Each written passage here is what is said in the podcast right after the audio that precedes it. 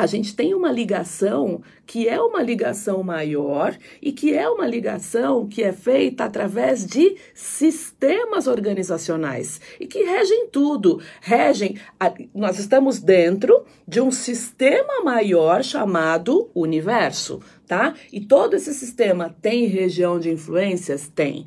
Pessoal, o que a gente chama, o que, que se chamava antes de almas, campos de almas, é, lá, almas, a gente chama hoje de campos, tá? Essa é a única mudança que a gente acabou tendo. Bom, nada disso é, é, é, é, natural, não é sobrenatural, não é fora do comum. Tudo isso é natural em nós, porque a gente começa a entender, sei lá, até as plantas na minha casa, eu percebo, você também vai perceber isso. Quando uma planta, ela não está bem num lugar.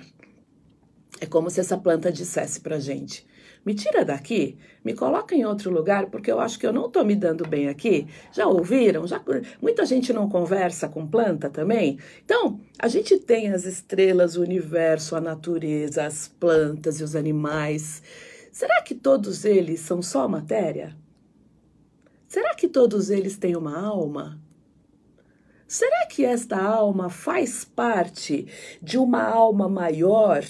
Que antes em latim a gente chamava de anima mundi e hoje a gente só chama de campos magnéticos, tá? O conceito não mudou, o conceito tá aí, ele é igual. A única coisa que mudou são as palavras. A alma é igual a campos, ok. Então, esses campos, eles têm princípios organizacionais que são inclusivos. Então, todos nós fazemos parte de campo, tá? A gente responde inclusive fisiologicamente, mas ainda inconscientemente a esses campos. Eles vão reger a nossa vida muito.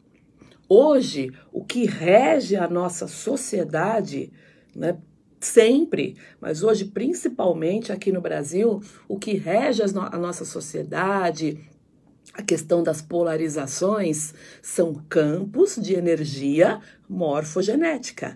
Ancestral? Sim, ancestral. Lembra, no lugar de almas, tá? Vão ter campos.